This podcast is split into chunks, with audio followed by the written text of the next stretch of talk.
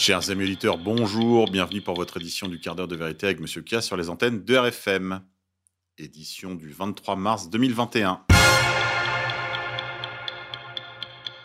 Nous sommes la Saint-Victor, Victorien, Victorienne, Victoire, Vicky. Nous sommes également la Saint-Turbio, 1606. Turbio de Mogrovejo fut un grand bienfaiteur des Indiens du Pérou, qui avait fort à souffrir de la cupidité des Espagnols qui avaient conquis leur pays. Originaire de Mayorga en Espagne, il fut nommé par le roi Philippe II archevêque de Lima, un diocèse grand comme la moitié de la France.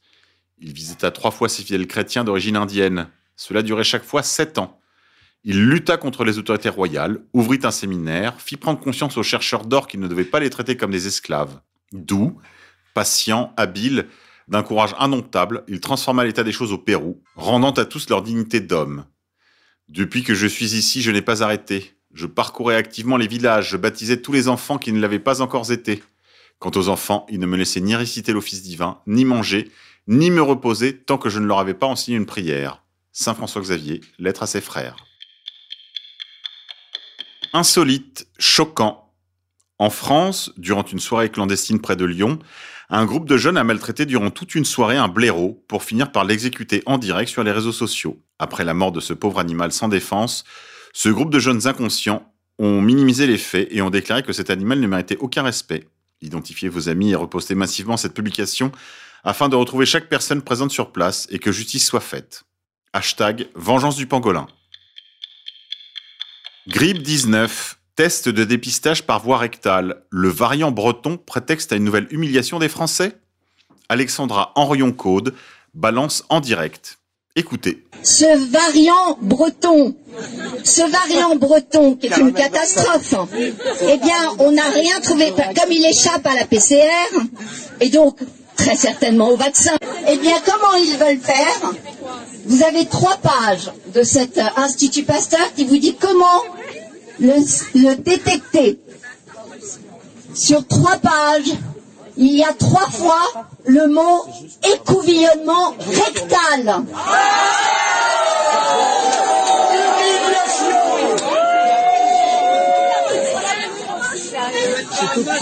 C'est la France, c'est l'Institut Pasteur. C'est Macron.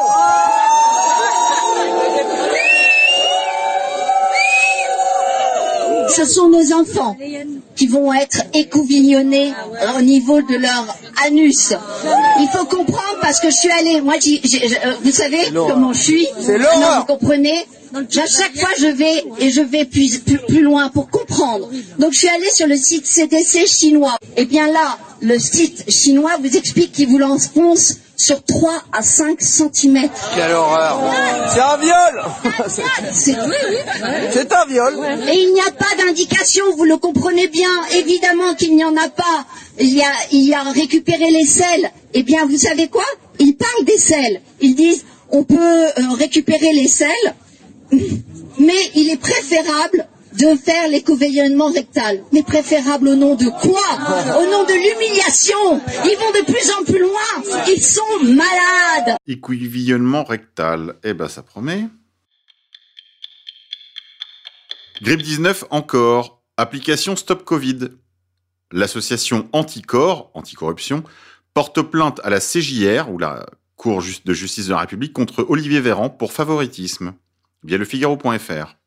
L'association Anticorps porte plainte en janvier devant la Cour de la justice de la République ou CJR contre le ministre de la Santé Olivier Véran pour favoritisme dans la gestion de l'application critiquée Stop Covid, devenue Tous Anti-Covid, a appris l'AFP lundi. Selon une source judiciaire à l'AFP, cette plainte datant du 11 janvier est parvenue le 17 mars à la CJR, seul organe habilité à enquêter sur des ministres dans l'exercice de leurs fonctions.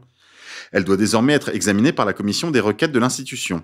Annoncé le 8 avril, le développement de l'application a été présenté comme fait à titre gratuit par différentes entreprises privées, parmi lesquelles Dassault Systèmes, Capgemini, Orange ou WithThings, mais l'Obs avait révélé en juin qu'une fois l'application lancée, son exploitation et sa maintenance feraient l'objet d'une facturation. Un coût global estimé à 6,5 millions d'euros. Dans sa plainte dont l'AFP a pu prendre connaissance, l'association anticorruption rappelle l'évaluation d'un rapport parlementaire de novembre, selon lequel le coût global de cette application destinée à lutter contre l'épidémie de coronavirus a été estimé à 6,5 millions d'euros de début juin à fin octobre. Anticor considère que la gestion de cette application aurait dû faire l'objet d'un marché public passé via un appel d'offres et qu'en ne le faisant pas, l'État a contrevenu au Code de la commande publique qui rend une telle procédure impérative pour les marchés de fourniture et de services supérieurs à 139 000 euros hors taxes. L'association estime également que la liste des entreprises du secteur privé ayant développé l'application du côté d'acteurs publics tels que la Santé publique France ou l'Agence nationale de la sécurité des systèmes d'information, ANSI, n'est pas précisément connue. L'association, par ses avocats, devance par ailleurs l'argument potentiel de l'urgence lié à la crise sanitaire qui aurait conduit à remiser ses appels d'offres. Elle estime qu'entre le lancement du projet et son aboutissement début juin, le gouvernement avait deux mois pour faire ces procédures jugées nécessaires. L'association, enfin, avait déjà alerté dans un courrier dévoilé en juin le parquet national financier, ou PNF, sur de tels soupçons de favoritisme. Il n'était pas possible dans l'immédiat de savoir si le PNF avait donné suite à ce signalement. Santé. Quand Roselyne Bachelot nous expliquait le pouvoir. Écoutez. Quelque chose que vous considérez comme violent, c'est quoi? La violence, elle est effectivement d'avoir à mener les affaires de la France dans un contexte de crise mondiale quand on rentre à l'Élysée au Conseil des ministres, on se dit voilà, je suis, je fais partie du gouvernement d'une des plus grandes puissances mondiales. Je suis par exemple ministre de la Santé, je suis responsable de 220 milliards d'euros. C'est moi qui les gère. Hein c'est quand même pas rien. C'est des responsabilités. Ensuite, j'ai été ministre des Affaires sociales. J'avais en quelque sorte rétrogradé au point de vue budgétaire. Je ne gérais plus que, je gérais plus que 130 milliards d'euros. Bivesé. Euh, voilà, vous êtes en responsabilité. Puis ce qui est très angoissant dans, ce, dans l'exercice de ces fonctions, c'est que même si on s'y est préparé personnellement, personne ne vous dit rien.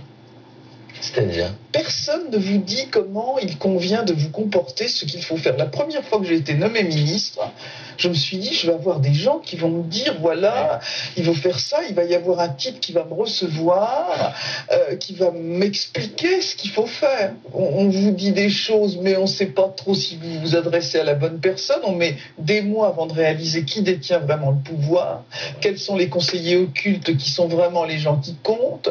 Vous pouvez être plusieurs années dans la machine en, passant à côté de, gens qui ont le réel pouvoir de décision et sans les avoir détectés, si vous êtes salarié, vous allez avoir un préavis de licenciement. Mais la plupart apprennent qu'ils ne sont plus ministres parce qu'ils sont quelque part et qu'ils ne trouvent plus leur voiture à la sortie. Oh le chauffeur ne vient plus les chercher. Ils n'ont pas été prévenus. Je vous imagine sous la pluie, dans la rue, en train d'attendre le chauffeur qui viendra jamais. Hmm c'est un mot très drôle de mes ex-collègues François Boulard qui a dit on se rend compte quand on est qu'on n'est plus ministre quand on s'assied à l'arrière de sa voiture et qu'elle démarre c'est bon ça. Défense. Exercice militaire impliquant la France, la Belgique, le Japon et les États-Unis, ainsi qu'un groupe de nations arabes en Méditerranée. Qu'est-ce qu'il nous prépare Économie, finance. Pourquoi le krach boursier de 2021 est inévitable? À retrouver sur YouTube. Pour éviter un effondrement généralisé en 2020, les États et les banques centrales ont déversé des sommes considérables, 24 milliards de dollars. Du coup, les marchés boursiers sont dopés aux liquidités. C'est ce qui explique l'envolée de certaines valeurs comme GameStop, Tesla ou Bitcoin. Mais cela a une fin, et le krach boursier semble inévitable en 2021. Mais ça, vous le savez déjà, parce que ça fait un an qu'on en parle. Gouvernement. Marlène Schiappa, Abou, a décidé de porter plainte pour harcèlement. Sur Twitter, ce samedi 20 mars, Marlène Schiappa a annoncé qu'elle venait de porter plainte pour avoir été de nouveau victime de cyberharcèlement via gala.fr. Quand la situation devient intenable, Marlène Schiappa n'hésite pas à se tourner vers la justice pour qu'elle fasse son travail. C'est ce qu'elle a décidé de faire quand elle a annoncé sur les réseaux sociaux ce samedi 20 mars dans un tweet qu'elle portait plainte pour cyberharcèlement. L'engagement politique ne saurait justifier les raids numériques. Face à une vague de cyberharcèlement incluant des menaces de mort, l'ancienne secrétaire d'État chargée de l'égalité entre les femmes et les hommes a décidé de déposer une plainte, mais aussi de demander à Twitter d'agir. Dans son poste, Marlène Schiappa a ajouté Twitter restant dans l'inertie, j'ai fait passer mon compte en privé, j'en suis la première navrée. Dans les commentaires, de nombreuses personnes lui ont adressé leur soutien, à commencer par Arash Darembarch, adjoint au maire de Courbevoie, mais aussi les membres du parti La République En Marche, ou encore l'écrivain Zineb El Razoui, comme l'indiquent nos confrères de France Info, ce n'est pas la première fois que la femme politique de 38 ans se remet à la justice pour répondre à ses détracteurs virtuels. En juillet 2019 déjà, Elle avait porté plainte après avoir reçu d'innombrables insultes sur sa page Facebook, mais aussi des menaces de mort, de viol, des appels au suicide ou encore des montages photos. Riposte.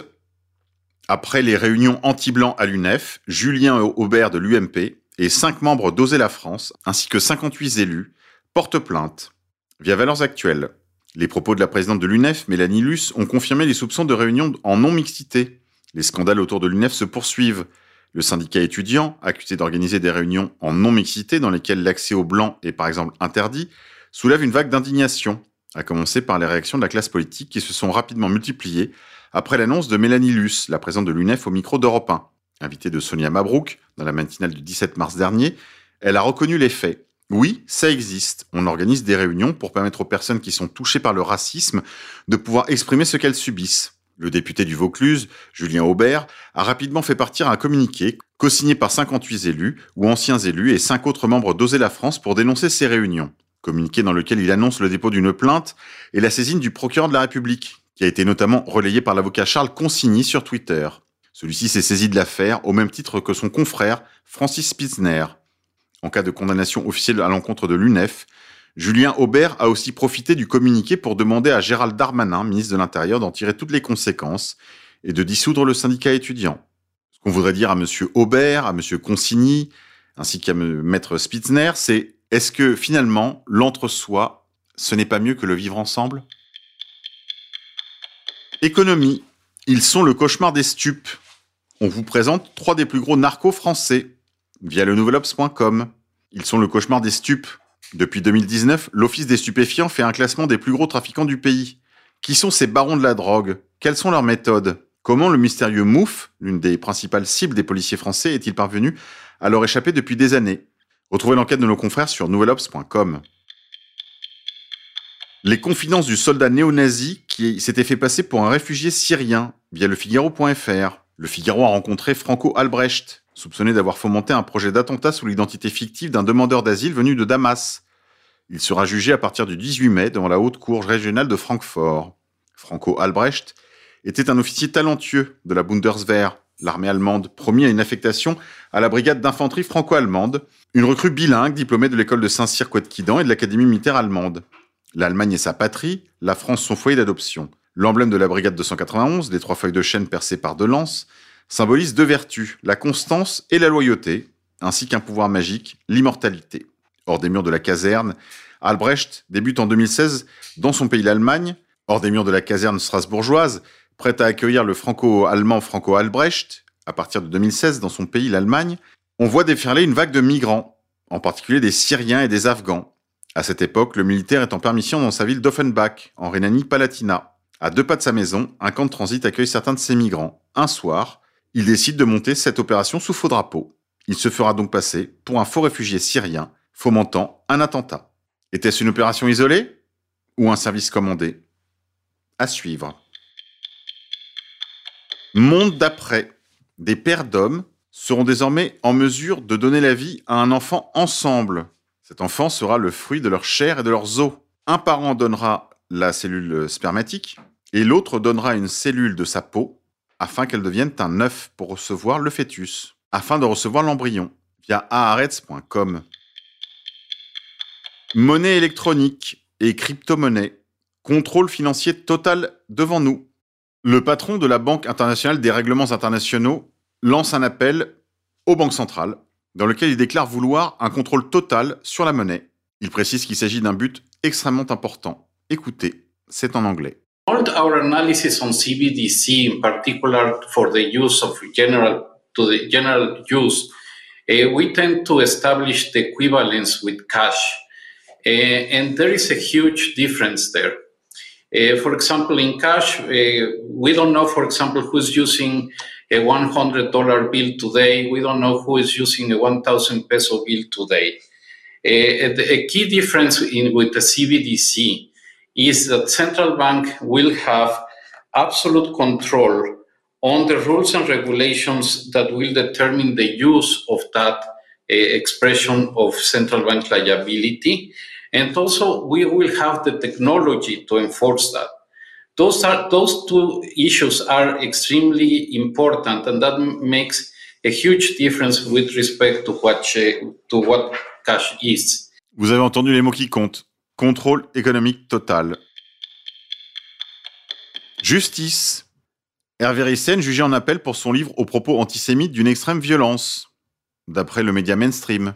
Via BFM TV, Hervé Lalin est accusé d'avoir tenu des propos antisémites et négationnistes dans son dernier ouvrage, paru en 2018. La décision sera rendue le 12 mai prochain. Le livre d'Hervé Lalin est un terreau des actes antisémites d'hier et de demain. L'avocate de la Ligue internationale contre le racisme et l'antisémitisme, ou l'ICRA, maître Alice Waknin, a donné le ton ce jeudi au procès en appel de l'écrivain déjà reconnu coupable à plusieurs reprises pour des propos jugés antisémites. Ce jeudi après-midi, au Palais de justice de Paris, c'est son ouvrage L'antisémitisme sans complexe ni tabou, paru en janvier 2018, qui l'a à nouveau amené devant la justice. Le militant Hervé Lalin, qui a pour nom d'emprunt Rissen, a fait appel de sa condamnation en première instance pour incitation à la haine, injure publique et contestation de crimes contre l'humanité. Incarcéré depuis le 18 septembre 2020 pour une autre affaire, il a été escorté par deux policiers dans la salle d'audience, menottes au poignet. Vous avez déjà 17 mentions à votre casier judiciaire, lui a rapidement fait remarquer le juge, avant de citer des extraits de l'ouvrage litigieux. Vous écrivez Le judaïsme est un vivier de malades mentaux dénués de toutes sortes de scrupules. Le judaïsme se résume en trois mots juif, inceste, hystérie. La religion juive est la conceptualisation de la névrose hystérique. Vous qualifiez les juifs de fous furieux. Vous êtes conscient que certains de vos propos peuvent blesser la communauté juive l'interroge le magistrat. Réponse sans équivoque de la part du mis en, cause. Non. Et d'ajouter. Vous citez des conclusions de chapitres, donc forcément ça peut paraître aberrant. Mais chez les sabbatéens, l'inceste est obligatoire, enchérit-il, assurant que son ouvrage vise à comprendre les spécificités du judaïsme et qu'il ne fait pas de généralité. Il ajoute que, contrairement à ce qu'a conclu le tribunal en première instance, il n'est pas négationniste. Je ne nie pas le chiffre de 6 millions de morts, soutient SN. Je ne nie rien du tout de cette histoire. Et là, il faut rendre justice à Hervé Ryssen. C'est vrai que euh, il ne s'est jamais intéressé à la question euh, des chambres à air et de la Deuxième Guerre mondiale. Il l'a d'ailleurs déclaré plusieurs fois publiquement. Espérons que justice lui soit rendue. Espérons que sa liberté d'expression sera à nouveau rétablie. Parce que dans sa liberté d'expression à lui, c'est la vôtre qui est en cause. Alors soutenez-le, soutenez-le. Il nous a donné une seule consigne pour le soutenir, achetez ses livres. Vous pouvez également lui écrire. Toutes les informations sont très rapidement disponibles sur le site d'égalité réconciliation. Écrivez-lui et surtout, n'oubliez pas de joindre des timbres et des enveloppes afin qu'il puisse vous répondre. Justice encore. Affaire Maïlis. Le parquet requiert le renvoi de Nordal Lelandais devant la cour d'assises. Bah alors, Jacu, qu'est-ce qui se passe? Tu nous fais une descente d'organes? Via le monde.fr. L'homme de 38 ans, notamment accusé du meurtre de Maëlys Déa Rougeau, 8 ans, en août 2017, et d'agression sexuelle sur deux autres enfants, sera entendu par les juges d'instruction, qui se prononceront d'ici à 10 jours. Grippe 19, vaccination. Ce 18 mars, le CESE, ou Conseil économique, social et environnemental, a publié le résultat du vote d'une enquête publique qui établit que 72% des Français sont opposés au passeport vaccinal. La réponse est non, à 72%. Trafic d'enfants. Sur Wayfair, au lieu d'acheter un tapis persan ou une antiquité, vous pouvez acheter des gosses à retrouver sur les réseaux sociaux. Retrouvez-moi sur mon compte euh, Telegram t.me slash monsieur. Monde d'après. Un activiste transgenre appelle à l'arrêt de toutes les pubertés des enfants par l'emploi de médicaments bloquant la puberté afin qu'ils puissent décider eux-mêmes de leur genre via Twitter. Justice américaine. Le chef de Drag Queen Story Hour, ou l'heure de l'histoire drag queen, a été arrêté pour détention de pédopornographie. Hasard Accident Je ne pense pas. Médias. Les Juifs contrôlent les médias via le Times of Israel. C'est le titre du Times of Israel, hein, je n'invente rien. Pendant ce temps, en Floride, il est désormais illégal de dire les Juifs contrôlent Hollywood. Allez comprendre. Histoire. Le comité central du Parti bolchevique en 1918 comptait 79% de membres de la tribu de Lumière. On comptait Bronstein, de son pseudo Trotsky, Apfelbaum, de son pseudo Zinoviev, Lourier, ou Larine, Urtsky, Volodarsky, Rosenfeld, ou Kamenev, Smidovitch, Sverdlov, de son pseudo Yankel, Nakamikes, Ulyanov, ou Lénine, les deux seuls Russes étaient Krylenko et Lunacharsky, 2 sur 12. Relations internationales, via le Times of Israel. Accord stratégique entre la Chine et l'Iran. La Chine pourrait donner jusqu'à 40 milliards de dollars et resserrer ses liens militaires avec la République islamique d'Iran. Les négociations entre la Chine et l'Iran créeront une alliance stratégique pour les 25 prochaines années. C'est ce que nous apprend le New York Times du dimanche dernier. La version finale d'un accord historique a été passée entre Pékin et Téhéran. Le document, que le Times s'est procuré, détaille comment Pékin recevra le pétrole iranien en échange de fournitures militaires. Il y en a qui jouent un double jeu. Affaire à suivre. C'est tout pour aujourd'hui les confinés. On se retrouve demain pour une nouvelle édition. On se quitte en musique. Aujourd'hui, je vous propose. C'est la technique qui va choisir.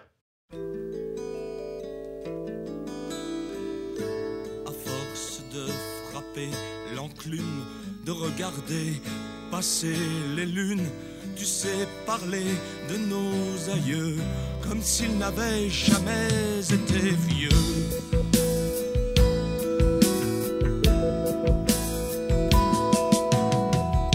La cheminée s'étonne encore, la charrue ne s'essouffle plus. Tu ressembles à ces chercheurs d'or qui auraient un secret de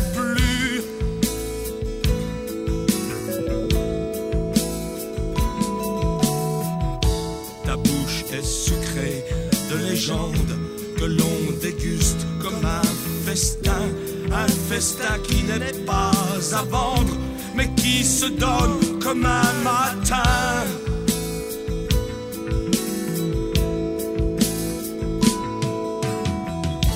Et quand l'hiver trompe l'automne, se prenant pour un faux printemps, tu nous parles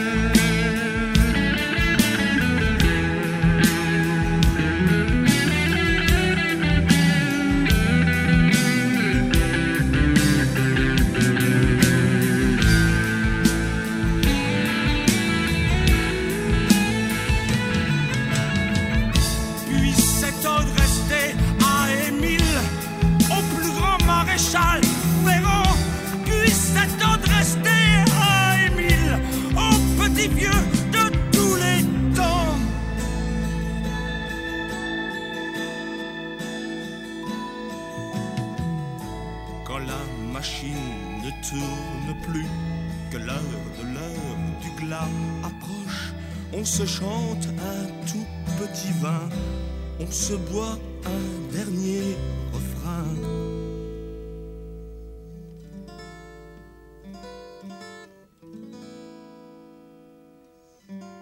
Et puis, tranquille,